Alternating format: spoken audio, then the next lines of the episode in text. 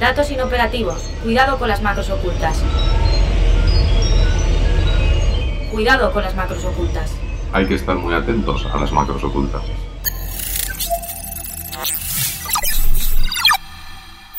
Cuidado con las macros ocultas. Un podcast de 480.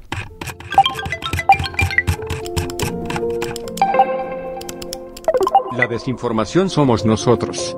No hay un algoritmo que si se retoca arregle el problema. Es una frase que leímos hace unos meses en la newsletter del país de tecnología, a raíz de un ensayo de Harper's que venía a decir que la base de las fake news estaba mucho antes de la llegada de las plataformas tecnológicas. Y es que se sustentan en el contexto y los problemas de un país. Y, efectivamente, nos decía, las redes se benefician de lo que se llama la industria de la desinformación. Hola, soy Bárbara Villuendas y seguramente ya te has dado cuenta de que acabas de escuchar una voz sintetizada, una voz creada por inteligencia artificial, una deep voice. La tecnología es capaz ya de clonar voces, de clonar nuestras voces con mucha perfección y eso supone un riesgo de seguridad. La cuestión es cuál es realmente el papel que juega la tecnología ante la desinformación y la creación de contenido fake. Estamos ya en 2022, el año en que la consultora Garner predijo que la mitad de las noticias que consumiríamos serían falsas. No sé si habremos llegado a esta cifra, pero estamos en plena infodemia, que es como ha bautizado la Organización Mundial de la Salud la epidemia de la información falsa. Parece que nos estamos acostumbrando demasiado a las epidemias. La desinformación, que corre a una velocidad siete veces superior a las noticias reales, es una amenaza para la reputación de organizaciones, y lo saben Coca-Cola, Starbucks, Amancio Ortega, Metrobank, la firma de grandes almacenes Walmart, que han sufrido sus efectos. Y más recientemente han llegado los deepfakes, vídeos falsos, hiperrealistas generados por Deep Learning. Lo hemos visto en el cine, en Star Wars o en Fast and Furious, y seguro que te acuerdas también del anuncio de Lola Flores para Cruzcampo. Pero, ¿serías siempre capaz de detectar un contenido fake de uno real? ¿Hasta dónde te puedes fiar de lo que ves? ¿Dónde están los límites? ¿Cuáles son los riesgos? ¿Y las oportunidades? Bienvenido y bienvenida a nuestro control macro. Cuidado con las macros ocultas. Un podcast de 480. Saludamos a nuestros invitados a nuestro control macro de hoy. Clara Jiménez es periodista, es CEO y cofundadora de Maldita.es, el medio de comunicación español dedicado al fact-checking Forbes te ha seleccionado, Clara, como una de las 100 personas españolas más creativas en, los negocios. ¡Wow! Yo creo que a mí fue a la primera a la que me sorprendió esa selección, porque al final yo lo que dirijo es una fundación sin ánimo de lucro, pero oye, un placer siempre eh, que te reconozcan. Exacto. Pues Clara, bienvenida a nuestro control macro. Gracias por aceptar nuestra invitación. Gracias a vosotros por invitarme y Unai Elordi, ingeniero informático, investigador de inteligencia artificial, computer vision en Bicontech. Eh, para que los que no lo conozcáis, es un centro tecnológico especializado en inteligencia artificial y computación visual e interactiva. Entre los múltiples proyectos en los que trabajan, desarrollan vídeos y audios deepfake eh, aplicando inteligencia artificial. Gracias también, Unai, por, por aceptar nuestra invitación. Bienvenido. Gracias a vosotros un podcast de tecnología para las empresas, hablando de bulos, de contenido fake, mezclando un perfil más social eh, de las humanidades, más perfil de periodístico, también con uno técnico. Antes de nada, Clara, quería que aclaráramos que no deberíamos utilizar este término que muchos nos llenamos la boca, que es fake news, para referirnos a lo que son bulos y desinformación, ya que una noticia falsa, de hecho, deja de ser noticia eh, el concepto de noticia cuando es una información falsa. Sobre todo es que nunca ha pretendido serlo. Fíjate, yo eh, combato mucho ese término de las fake news o las noticias falsas y, lo hago desde lo que he ido aprendiendo de los expertos en esta materia, que lo que te dicen es que mm, no es un buen término por varias razones. El primero porque se ha vaciado de significado. Cuando Donald Trump hace referencia a la CNN como fake news no se refiere a lo mismo que cuando nosotros hablamos de bulos o de desinformación. El segundo es que es un término que directamente nos enfoca hacia algo que tiene formato de noticia y muchas veces cuando hablamos de desinformación y de bulos estamos hablando de algo infinitamente más amplio donde hay vídeos, donde hay audios, donde hay memes, donde hay situaciones sacadas de contexto y por lo tanto lo cubrimos mejor con el término desinformación o bulos Y el tercero sí que es un poco más de maldita.es, pero yo creo que también es importante. Yo creo que estamos ahora mismo luchando una batalla contra los bulos y contra la desinformación y en las guerras no le quiere regalar las armas al enemigo y las palabras también lo son. Yo no quiero referirme a algo como una noticia, ni siquiera para decir que es falsa, cuando nunca ha pretendido serlo, igual que no quiero llamar medio de comunicación a una página web que se disfraza para distribuir falsedades intentando hacer daño y que pasen como información. Hecha esta matización que queríamos hacer al, introducir este tema de realmente no hablando de las fake news, sino de la desinformación, de bulos, mentiras, falacias, eh, ¿hasta qué punto estaríais de acuerdo con esta afirmación con la que hemos empezado el podcast? La desinformación somos nosotros. ¿Quieres empezar, Unai? Lo que quieras, me da igual. Dale, dale. Bueno, a ver, yo creo que es un concepto, al final la terminología es la que se va moviendo poco a poco, se va adaptando. Yo realmente me dedico más, o sea, por ejemplo, cuando hablamos de deepfakes y cosas así, en realidad lo que estamos hablando es de datos sintéticos. Lo que pasa que poco a poco van cogiendo una forma diferente y la, la terminología va cambiando, pero realmente técnicamente viene a ser lo mismo, ¿no? O sea, están buscando, o sea, hay una diferencia en lo que es lo técnico y la intención. Entonces, somos nosotros, ahí ya no sé, es que es, un tema igual un poco más ético, ¿no? Y no, me atrevo a meter demasiada, o sea, demasiada conceptualización en ese sentido, vamos. ¿Tú, Clara, cómo lo ves? Bueno, yo creo que la realidad es que el de la desinformación y el ecosistema de la desinformación es un problema poliédrico en el que hay diferentes actores que tienen diferentes responsabilidades. Tienen responsabilidad los gobiernos, tienen responsabilidad los políticos cuando le mienten a, su electorado, tienen responsabilidad las plataformas que actúan como distribuidoras, eh, tienen responsabilidad eh, los algoritmos dentro de las plataformas que hacen que todo se viralice más rápido y claro, también tenemos responsabilidad los usuarios que compartimos sin siquiera pararnos a pensar si lo que estamos compartiendo es real o no. Eh, ¿El problema en completo somos nosotros como individuos? Yo creo que no, creo que es un problema en el que hay responsabilidades compartidas, pero sí que creo que eh, cuando cada uno de nosotros o cada uno de esos agentes del problema va cambiando determinadas cosas, puede ayudar a limpiar el ecosistema informativo. Nosotros hacemos eh, mucha pedagogía maldita con esa idea de que si no tienes claro algo no lo compartas y eso ya al final es un primer freno a que la desinformación se siga distribuyendo. Y entonces me gustaría hacer un pequeño inciso porque me, me encantan todas esas cosas porque al final, o sea, ¿hasta qué punto llegas a, ser engañado y crees que eso es verdad? O sea, ¿dónde, dónde, ¿hasta dónde llega tu responsabilidad? ¿no? Porque yo como usuario, mm. no como tecnólogo, quiero decir como usuario, pues a veces igual te sientes engañado y no te has dado cuenta de lo que ha pasado, ¿no? Totalmente. Yo estoy totalmente de acuerdo con esa idea y de hecho creo que eh, muchas veces se debate sobre si debería haber, eh, si debería penarse el compartir desinformación y yo estoy totalmente en contra por eso precisamente que dices tú, Nay, porque al final muchas veces nosotros actuamos como vectores, los usuarios, las personitas, quiero decir, actuamos como vectores de la desinformación sin saberlo, simplemente porque nos la han colado, ¿no? por decirlo de alguna manera. Entonces, al final, eh, es verdad que, yo lo que quiero decir es que creo que, que, cuanto más preparados estemos para poner en duda aquello que recibimos y para poder ser conscientes de que no debemos compartir si no estamos seguros de que sea real, más ayudaremos a solucionar ese problema. De esto hablaremos y de la responsabilidad que tenemos las personas y también eh, qué deben hacer instituciones o empresas para fomentar ese conocimiento que deben tener las personas para saber diferenciar eh, lo que es una desinformación de lo que es una, una noticia en este caso. Pero claro, existe una industria de la desinformación, ¿no? Una industria que le interesa que, se vayan generando estos bulos, este contenido fake, ya sea a través de contenido textual, como podríais estar más acostumbrados en Maldita, o también eh, vosotros que estáis más especializados, eh, en lo que es generar contenido eh, audiovisual fake. ¿En esto hay una industria detrás interesada en eso? Bueno, al final digamos, todo esto tiene sus cosas buenas y sus cosas malas, ¿no? Como, como industria de generación de, de imágenes, si nos dedicamos a, a, hacer generación de imágenes sintéticas, ¿vale? Porque el deepfake a veces tiene una connotación de intencionalidad. Otra cosa es generar imágenes sintéticas, que luego si queréis hablaremos más ampliamente de eso. También decir que a la UMIA, aquí mismo tenemos otro departamento que se dedica al tema de lo que es el NLP, ¿no? Eh, de lo del procesado del lenguaje natural, eh, clonado de voz y este tipo de cosas que también son muy interesantes, aparte de toda la intencionalidad que pueda tener este mundo del deepfake y, y todo esto.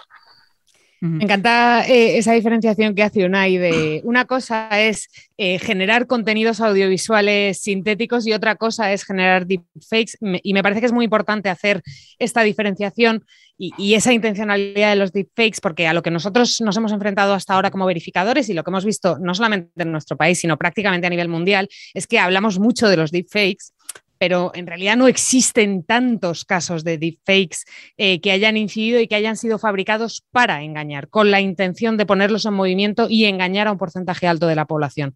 Lo que me he visto hasta ahora, sobre todo, son eh, empresas y organizaciones, a lo mejor como la de UNAI, que, han probado que se puede hacer, pero siempre poniendo por delante que la intención no es engañar, sino demostrar que esto puede llegar a ocurrir.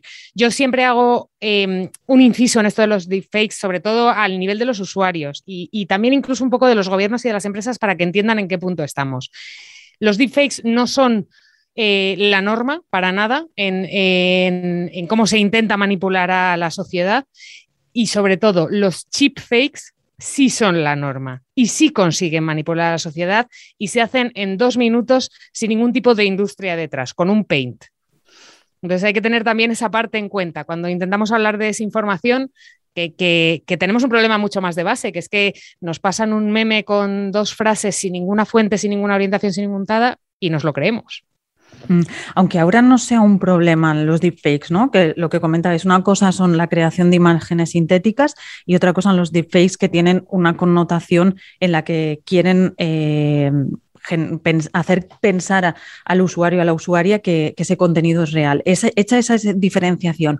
Por ejemplo, veía, eh, y a todos nos viene a la cabeza, por ejemplo, como hemos dicho, el, anuncio de Lola Flores de Cruzcampo, que es, fue una demostración de que realmente la tecnología es capaz de recrear una imagen de una persona que ya no, no, está viva, ¿no? Y que puedes hacer pensar que realmente, porque eh, la diferenciación era prácticamente mm, al, ojo humano, no, había esa diferenciación. Eh, por ejemplo, en una serie documental que veíamos hace poco, Internet y el nuevo periodismo en Netflix, y en concreto en el capítulo El futuro de los contenidos falsos, eh, uno, el protagonista o el, periodista que, conduce este, este documental preguntaba, ¿en qué punto estamos en cuanto a la manipulación de audio y vídeo? ¿Hasta dónde llega la tecnología para poder eh, hacer esa manipulación de audio y vídeo? Bueno, yo creo que mm, al final la tecnología siempre va a ir a más, ¿no? Hay muchos investigadores que desarrollan todo esto con diferentes intenciones, digamos, ¿no? Pero todo esto que estamos desarrollando es para generar imágenes sintéticas, ¿no? Pues, por ejemplo, para, para el anuncio de Lola Flores se usaron diferentes imágenes con diferente variabilidad para crear un personaje, ¿no? Me gustaría hacer un pequeño hincapié para verle la parte positiva de la generación de las imágenes sintéticas. Dentro del mundo de la inteligencia artificial necesitamos tener millones de imágenes, necesitamos tener el permiso de todas esas personas para poder ser utilizadas. Hay un montón de licencias, hay un montón de cosas. Entonces, si tuviéramos la capacidad de generar sintéticamente personas que no existen, estaríamos usando creando sistemas de inteligencia artificial sin que esas personas se expongan. Entonces, ¿hasta dónde llega? Pues pues puede llegar todo lo lejos que quiera la ciencia. Luego ya estamos mezclando lo que es la intencionalidad, ¿no? Cualquier persona puede hacer el deepfake de Lola Flores. De hecho, yo hice unas pruebas usando el mismo método y realmente funciona muy bien. Entonces, lo más importante yo creo que es, y parte de lo que hace Clara, yo creo que es intentar educar dentro de esa desinformación y saber qué es real o si es mentira. Y bueno, luego si, si, hay tiempo, lo que sea, os explicaré un poco de qué técnicas se pueden usar dentro de lo que es la parte técnica de la generación de imágenes automáticas para saber que eso puede llegar a ser un deepfake, por ejemplo. Porque vosotros, eh, Clara, aunque ahora mismo no lo veáis como un problema, existe un riesgo en, este, toda esta generación de contenido sintético de momento, pero que al fin y al cabo también puede generar eh, esa intencionalidad de provocar el engaño en el ciudadano, en la ciudadana.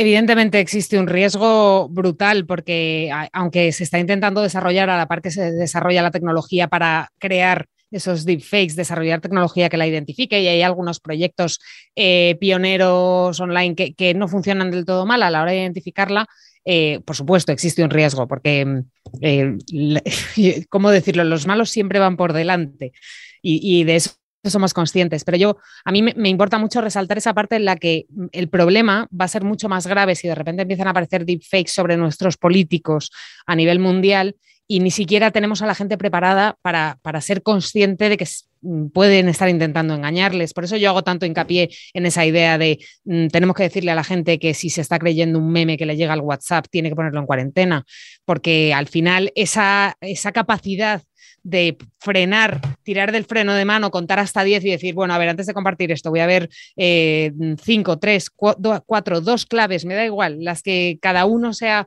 capaz de asignar eh, dentro de su vida diaria para pensarlo, nos va a proteger en un futuro de los deepfakes. Luego hay que tener también en cuenta, y, me parece muy interesante también que hagamos ese ejercicio de, hacer un poco de pedagogía de qué sí es un deepfake y qué no lo es, porque muchas veces estamos intentando generar ciertas dinámicas de miedo con esto de la desinformación em, creada por ordenador con imágenes sintéticas, cuando realmente no lo son. Y os pongo un ejemplo que seguro que Unai conoce. El vídeo de Nati Peluso en el que parecía que estaba borracha y que se salió diciendo que era un deepfake y que Facebook permitía que circulase y que El vídeo de Nati Peluso era un vídeo que yo, que soy periodista de formación y sé muy poquito lo justo de desarrollo, te monto con, con el iMovie del Mac. O sea, te lo monto en un momento porque lo único que tiene son cortes, ralentizaciones y aceleraciones. Y eso es muy sencillo de hacer. Y sin embargo, salimos a decirle a la gente, no, porque mira, han manipulado a la secretaria hay que frenar un poco y explicar también esas diferencias, yo creo. Mm, eh, eh, te lanza el guante eh, en esta pregunta que te decía o en, esta reflexión que hacía Clara, ¿no? Exactamente, entonces, para que cualquier persona que nos esté escuchando, ¿qué es exactamente un deepfake? ¿Qué es lo que le diferencia de otro tipo de, vídeo sintético o de otro tipo de, de manipulación que puede haber de un vídeo, como estaba comentando ahora Clara? Bueno, éticamente sería, yo diría que la intencionalidad. Normalmente cuando hay un intento de hacer un deepfake, normalmente suelen ser vídeos bastante cortos, en unas poses de caras bastante neutrales. No, es muy, muy improbable que veas una pose así en un deepfake porque es muy complicado hacer el, face matching de, lo que es la cara. El oyente ¿no? lo ve, pero está moviendo hacia Claro, sí, perdón, perdón. decir, si, si ves que esa persona se pone de perfil o se pone en posturas complicadas, eso, mapear toda esa información dentro de la imagen es mucho más complicado para la red neuronal. Entonces, si el vídeo es muy cortito, si ves que hay sombras diferentes, si ves que tiene un toque artificial, pero claro, para eso tienes que estar en alerta. O sea, quiere decir, a ti te llega algo, te hace gracia y lo difundes, solo te ha hecho gracia, no te has, no te has parado a pensar, ¿no? Entonces, cuando ya te paras a pensar es cuando ya realmente dices, pues puede ser un deepfake, ¿no? Pues puedes sospecharlo. Pero ahí es donde entra un poco la intencionalidad y lo que es la parte técnica de, la posibilidad de generar imágenes basándose en otras imágenes, claro. ¿Y entonces dónde están los límites de la utilización de esta tecnología o dónde deberían estar los límites? Yo creo que esto también se debería de legislar. No sé, igual me estoy viniendo arriba, ¿sabes? Porque ni soy abogado ni, ni, soy nada, ¿no? Pero, pero éticamente como persona y como divulgador científico, yo digo, eh, se hacen muchas cosas mal, no, nos damos ni cuenta de lo que pasa, no sabemos realmente cuál es el impacto que puede tener, ¿no? Porque todo esto también se puede usar como se usan los ataques de phishing o, de otro tipo de, engaños a personas para engañarlas, ¿no? Porque un vídeo siempre da una sensación de realismo mayor. Entonces, eh, vamos a tener que ir preparándonos, yo creo que poco a poco y se irá difundiendo las cosas y bueno, yo creo que llegará incluso igual también me estoy vendiendo arriba, hasta a normalizarse, ¿sabes? Entonces, no sé, no, me atrevería a definir un límite concreto de nos van a engañar a todos. Algún día nos engañarán, pero no siempre. ¿Cómo lo ves tú?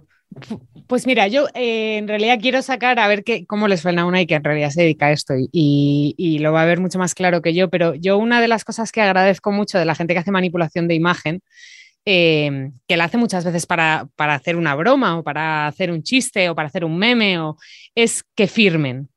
Y la firma puede ser muy diferente, puede ser en una esquinita que esté bastante camuflada, pero que eh, para profesionales como nosotros que nos dedicamos a buscarlas, las encontramos relativamente fácil, eh, o, incluso que sea muy visible y que esté a la vista del ojo, pero que siempre deje una marca que permita saber a alguien que esté verificándola que eso es falso. Creo que a lo mejor ese como primera medida de autocontrol de la gente que se dedica a generar imágenes sintéticas puede ser un buen plan porque nos puede permitir distinguir el grano de la paja, ¿no?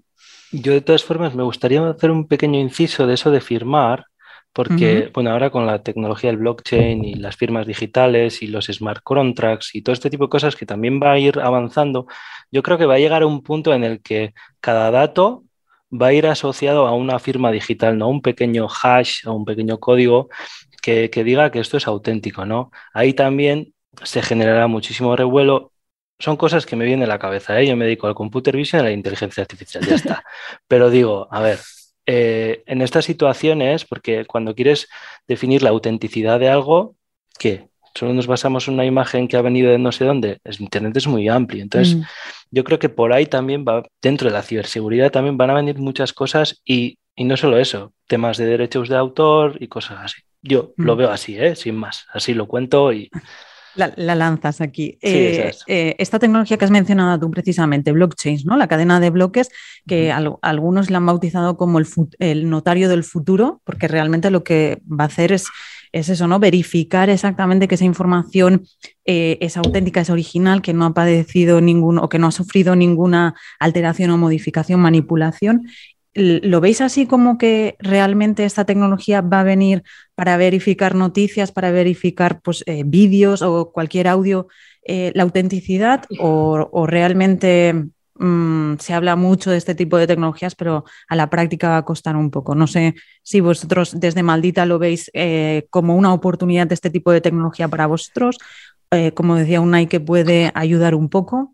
O sea, yo creo que en algún momento efectivamente puede ayudar un poco, pero creo que, eh, nos, ponemos a hablar de tecnología y nos olvidamos de la realidad del problema. Y la realidad del problema eh, es el chat de WhatsApp de nuestra tía y la realidad del problema es la cola de la pescadería. O sea, que es que la desinformación no es solo tecnología. Es verdad que hemos visto la desinformación muy impulsada por más que la tecnología, el cambio de consumo de información que, al que nos ha llevado Internet y el consumo móvil, y eso está influenciado por la tecnología, pero no solamente es eso, los seres humanos tenemos una serie de sesgos que nos hacen compartir más la desinformación, que nos hacen eh, verla con mejores ojos, que nos hacen creérnosla más porque nos llega por tres sitios.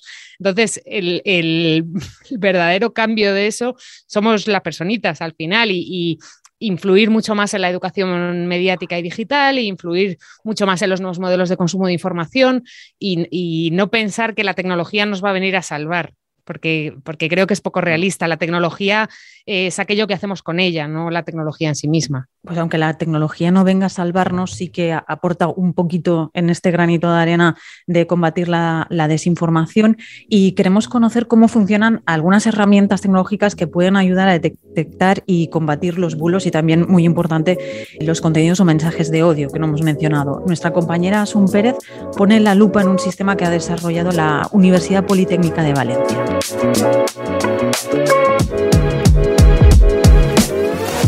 Centro de Investigación Pattern Recognition and Human Language Technology de la Universidad Politécnica de Valencia trabaja desde hace tres años en un sistema de inteligencia artificial que es capaz de detectar contenidos falsos y de odio en las redes sociales.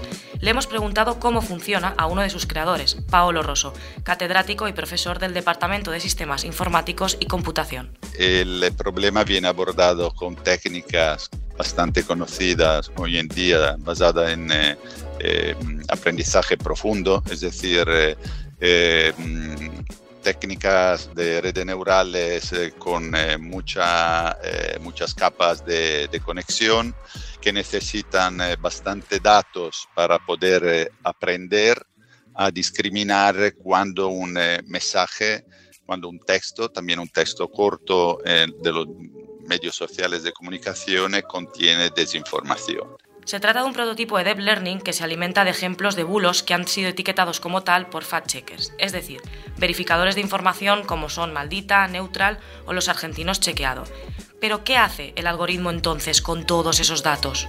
El sistema va a aprender eh, a partir de estos mensajes cuáles son los patrones latentes a nivel de emociones que comparte, a, nivel de información léxica, palabras que se utilizan, etcétera, para luego al momento de tener que analizar un nuevo mensaje poder eh, inferir si se parece más al conjunto o, algunos, a la mayoría de los mensajes eh, que eh, pues se ha demostrado que llevaban eh, información falsa o por lo contrario al otro conjunto. Paolo también nos explicó que hay patrones que se repiten y que han incorporado al sistema datos sobre las emociones que pueden llegar a generar este tipo de contenidos en las personas. La, información es falsa, viaja a una velocidad digamos, en, Internet, en las redes sociales, con 6, eh, 7 veces mayor que la información verdadera. Entonces, de allí la magnitud del, del, problema. Y segundo, eh, es que las informaciones falsas, los bulos, eh, disparan emociones diferentes, eh, emociones sobre todo de sorpresa, de miedo y de, de asco. El objetivo es identificar si un mensaje es más propenso a disparar esas emociones. El sistema lo que hace es señalar por colores y diferentes intensidades las palabras que hacen que ese texto se clasifique como falso o no. ¿Qué porcentaje de efectividad tiene? Esto dependerá de la extensión del texto, un 80% en los más largos y un 60% en textos más cortos como por ejemplo un tuit. Pero con estos resultados, ¿la tecnología es suficiente para combatir la desinformación? Habría que hablar también o sobre todo de inteligencia humana. ¿Por qué lo digo esto? Porque es un, nivel, es un problema que hay que abordarlo sobre todo desde una perspectiva de nosotros mismos. Paolo Rosso nos decía que depende de nosotros y de nosotras y de nuestra educación y conciencia. El experto en análisis automáticos de textos también nos remitía a un dato para conocer el alcance de este problema, y es que el 66% de las personas reconocen que al menos una vez a la semana reciben información falsa.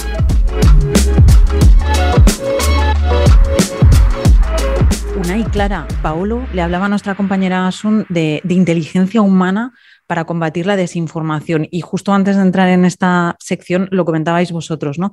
Eh, los contenidos fake se tienen que combatir no solo con la tecnología, la tecnología no ha venido para salvarnos, efectivamente todo esto no va solo de tecnología, sino de educación, de inteligencia humana. Sí, es una herramienta, la tecnología es una herramienta, como puede ser un cuchillo, puede ser para bien o para mal. Pero al final no deja de ser una herramienta. Cómo la utilizas ya es otra cosa. ¿A vosotros os ayuda en maldita.es la tecnología a combatir la desinformación?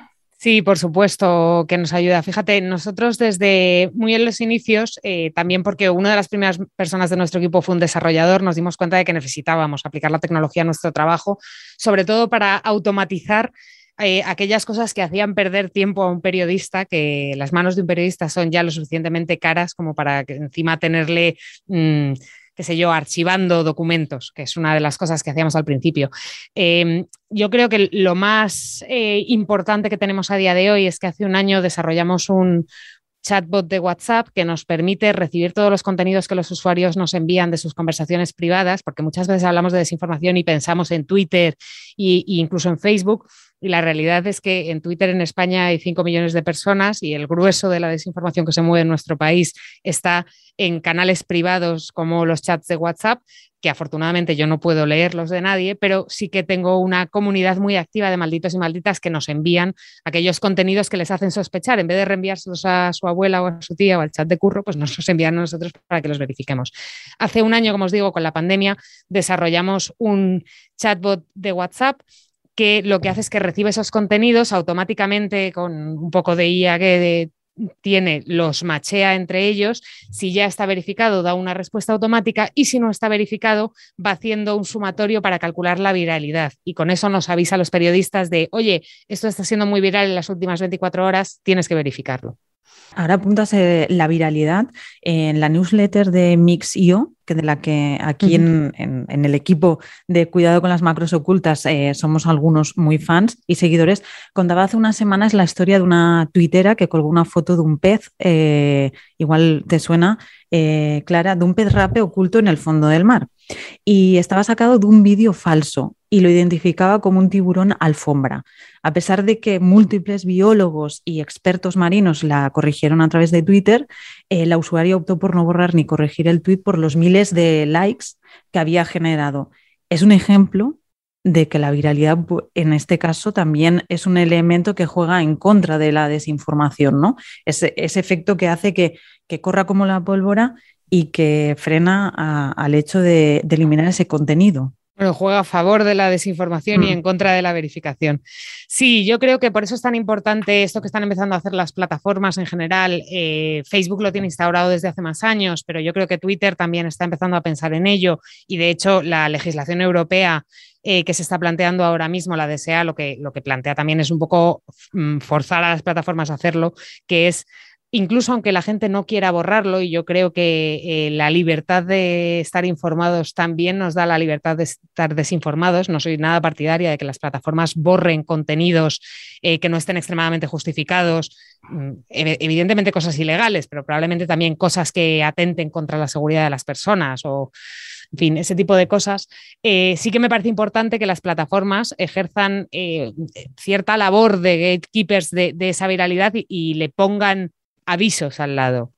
Oye, esta chica dice que esto es un, ¿cómo las llama? Un tiburón manta. Eh, Sí. Múltiples Alfombra, virólogos, un tiburón eh, alfombra. etcétera, etcétera, etcétera, dicen que esto es falso y que este tipo de tiburones no existen. Yo creo que darle a la desinformación contexto en las plataformas también es importante. Pero quería hacer un pequeño inciso. O sea, lo que había detectado el algoritmo de Twitter era otro animal. O sea, era No, un no, no, falso No, la- no había Ah, detectado nada. No, no, no había detectado nada. La usuaria, Vale, vale. por voluntad propia, eh, subió y dijo que era una especie que, que no era. Entonces los Vale. biólogos y expertos marinos le, le decían en, en- en los comentarios Vale. que no era así. Pero ella, Vale, vale. como había sido un contenido que había generado bastante repercusión en redes y likes, pues optó eh, por no borrarlo. Y era como ejemplo del efecto perverso de la viralidad, que a veces, como un contenido se hace viral, no se borra aunque sea falso. Pero también me gustaría hacer otro pequeño inciso. En ese caso, con el cálculo, con el cálculo de la reproducibilidad de algo que se hace viral, puede saltar una pequeña alarma, pero también puede pasar, en vez de tener esa intencionalidad, que un sistema lo detecte de otra manera o que haya sido un falso positivo de algo. Y os pongo un pequeño ejemplo, ¿vale? Dentro de lo que es el sistema de reconocimiento facial de China, hacen un constante traqueo de las personas, ¿no? Y a veces han imputado a otras personas sin serlas porque ha tenido un falso positivo o porque ha habido errores. Entonces el error no solo puede ser viral porque haya una intencionalidad por detrás, sino porque haya sido un fallo del sistema, ¿no? Porque tanto los algoritmos de Twitter, los de Facebook, tienen detección de, de toda la información que estás haciendo para detectar racismo, para detectar otro tipo de cosas, imágenes sexuales, imágenes de contenido sexual, y han baneado otras cuentas. Entonces, ahí es como que se vuelve a intentar controlar esa balanza de lo que es ético, lo que no es ético. Entonces, o sea, la herramienta existe, pero también puede fallar, porque parece que la inteligencia artificial es como magia y realmente no es más que estadística aplicada. Compleja, ¿eh? Pero es estadística aplicada. Entonces, puede fallar también. Y en esto que estás diciendo, Unai, porque muchas de, la- muchas de las veces se culpa a los algoritmos, a la inteligencia artificial de poca transparencia. ¿Falta esa transparencia en el desarrollo de algoritmos de inteligencia artificial? Es que un modelo neuronal no sabe lo que es la transparencia. O sea, lo que hace es predecir cosas que ha ido aprendiendo automáticamente a través de imágenes, de texto, de la información de Internet, pero no, no, no sabe lo que es la transparencia, o sea, no tiene una conciencia. O sea, aprende a predecir cosas que le hayamos enseñado, como puede ser reconocimiento facial, generación de imágenes por redes generativas adversariales y este tipo de cosas, pero al final el resultado es un, es un vector de numeritos que interpretamos de una manera para que pueda ser una imagen, texto o, o lo que sea. ¿Lo ves así tú, Clara, desde el punto de vista más social, periodista? ¿O, o esa falta de transparencia entonces es a las personas que desarrollan esa tecnología? Yo creo que hay una parte de, de- de cómo se gestionan las plataformas que son muy opacas. Eh, entiendo lo que dice Unai de las redes neuronales no tienen transparencia y es verdad, pero, pero las órdenes que se le dan o que se le imputan o los datos que gestionan las redes neuronales sí la pueden tener. Incluso cosas más... eh, más evidentes todavía, por decirlo de alguna manera, porque a lo mejor alguien te puede decir, bueno, pero es que con lo que se nutre esa inteligencia artificial en realidad eh, a mí no me va a aportar datos de cómo se está gestionando, vale, pero sí nos puede aportar datos de cómo se está gestionando, cuáles son los resultados y las decisiones que toma esa inteligencia artificial. Y esos datos tampoco son transparentes. Eh, desconocemos cuántos vídeos o por qué razones se borran de YouTube al año. No tenemos la letra pequeña y sobre todo no la tienen los investigadores, que es lo más importante. O sea, yo entiendo que, que no la quieran colgar en Internet para que todo el mundo vea sus tripas, pero que los investigadores tienen que tener acceso a data fiable y de calidad para poder analizar si efectivamente el algoritmo de YouTube está generando que los niños menores de 15 años vean más violencia o no, es que me, me parece que, que, no tiene un planteamiento que vaya más allá. O sea. Totalmente de acuerdo con la desinformación, los deepfakes, por ejemplo, hablábamos eh, hace unos episodios sobre ciberseguridad, aquí en Cuidado con las Macros Ocultas, y sobre las técnicas de los ciberdelincuentes para hackear un sistema, que cada vez son más profesionales, eh, perfeccionados, están más sofisticados. entonces, hay veces que las personas somos capaces o no de detectar si un correo electrónico, por ejemplo, es maligno o no con las, eh, la desinformación, con los deepfakes pasa lo mismo, ¿no? Hay como dos niveles entre eh, la diferencia entre la alta y la baja calidad. Y aquí existe el riesgo, sobre todo en esa alta calidad, en, la sofisticación. ¿Existe también esa, esa diferencia, tanto um, Unai, en el contenido de los deepfakes como también Clara en la desinformación? ¿Existen esos dos niveles entre la baja y alta calidad? Yo no lo llamaría calidad en ningún caso, la verdad. Quizás no Pero la, mejor manera de definirlo. No, no, entiendo lo que quieres decir. Eh, bueno, a ver, eh, yo creo que, existen, eh, o sea, se, generan contenidos que son más difíciles de desmontar y otros que no. Ya no voy ni a entrar en los deepfakes porque realmente creo que nos faltan ejemplos para, para, poder ponerlos. Pero con la desinformación, nosotros lo que sí que hemos visto con los años es cómo los malos, entre comillas, han ido evolucionando y aprendiendo eh, cómo hay que decir las cosas para que sea imposible de desmontarlas. Yo siempre pongo un ejemplo que es muy básico, muy básico, pero tampoco quiero dar muchas pistas, pero que me parece eh, muy significativo. Hasta ahora muchas veces, mm, por ejemplo, cuando nos querían colar un, bulo relacionado con odio, em, decían cosas del tipo, el Ministerio del Interior de Marruecos alerta de que eh, hay 200.000 subsaharianos intentando cruzar la frontera con Melilla. Eso es muy fácil de desmontar. Tú llamas al Ministerio del Interior, le preguntas que si alerta o algo, el Ministerio del Interior de Marruecos te dice que no. ¿Cómo es más difícil de desmontar? Pues, por ejemplo, cuando lo que dicen los desinformadores es una fuente del Ministerio del Interior, porque desmontarle una fuente a alguien no se puede hacer porque yo no tengo las fuentes de la gente y no, no, puedo cuestionarlas con tanta facilidad. Ahí eh, tengo que añadir contexto, ver qué dicen las fuentes oficiales, etcétera. Pero una fuente de alguien que la mantiene anónima no la puedes desmontar. Al final esas técnicas, pues efectivamente evolucionan. Mm, ¿Y en, y en el caso de los deepfakes también hay esa diferenciación de alta-baja calidad? Bueno, yo creo que comparto un poco lo que dice Clara, ¿no? Al final, eh, los que quieren hacer mucho daño eh, van a tener los recursos necesarios para darle realismo a una imagen. Pero siempre vamos a trabajar con un concepto que creo que Bitmini, que era uno de los hackers, y creo que es uno de los hackers más importantes que hay hasta ahora, que es la ingeniería social que es la de cómo puedes llegar a engañar a una persona, ¿no? Cuanto más realismo le pongas, pues es probable que, caiga en la trampa, ¿no? Pero sí que existe, si tú estás usando una, aplicación del móvil para hacer un deepfake, por ejemplo, pues bueno, es bastante, como es un poco jugatón y tal, pues no tiene esa intencionalidad, es muy fácil detectarlo. Pero, pero sí que existen cosas hiperrealistas que se pueden hacer. De todas formas, digo que detrás de todo esto hace falta mucho trabajo en legislación, en privacidad de datos y ese tipo de cosas, porque nosotros como investigadores lo que queremos es eh, tener imágenes sintéticas para poder entrenar mejor los modelos y poder eh, generar proyectos del estilo en el tipo de salud para detectar enfermedades y este tipo de cosas, pero que no implique la utilización de imágenes reales, ¿sí? Entonces, claro, la generación es súper importante, pero la intencionalidad es otra cosa. Entonces también me gustaría ir escuchando, y no me quiero meter en ningún marrón, ¿eh? pero que, se está avanzando en el tema de la legislación, en el traqueo de las cosas que se están haciendo en ese sentido.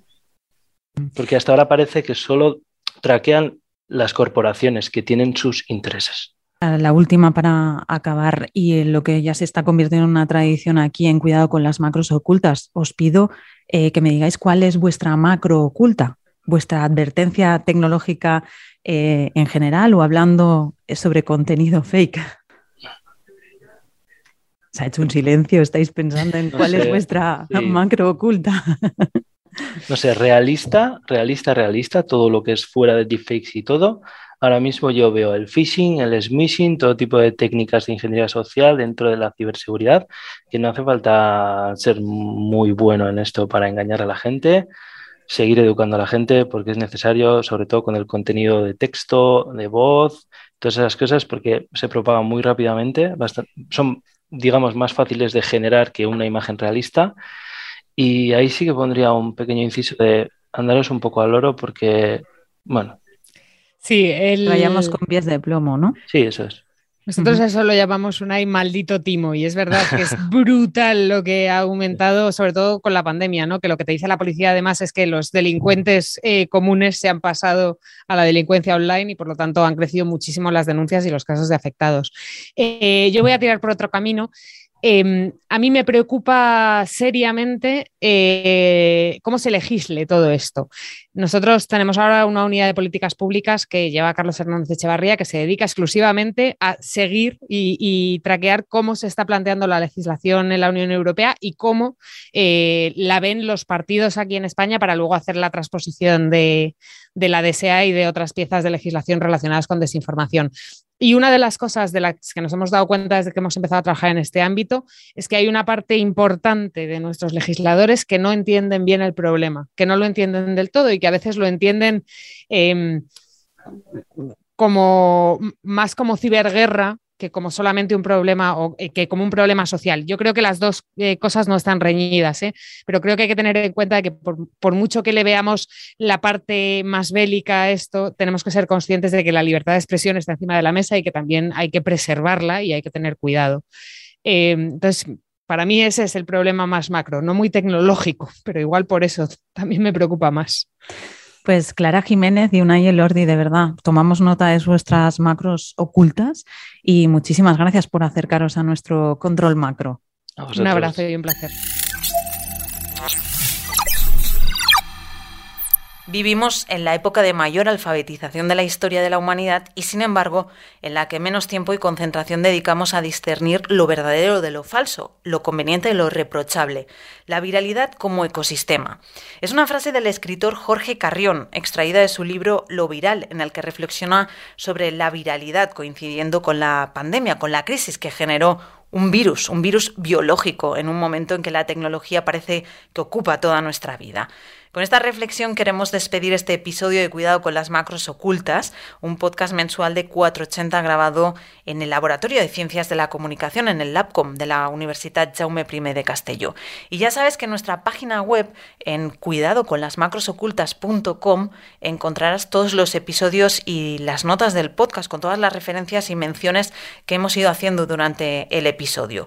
Si quieres ayudarnos a que este podcast crezca, pues ya sabes, compártelo, puntúalo con estrellas en Spotify o Apple Podcast. Todo esto nos ayuda a que el podcast llegue a más y más personas. Y si has llegado hasta aquí, te avanzo la próxima entrega. Hablaremos de tecnología con perspectiva de género.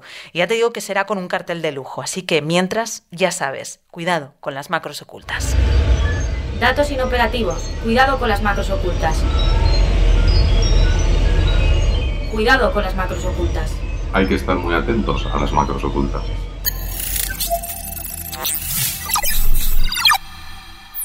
Cuidado con las macros ocultas, un podcast de 480.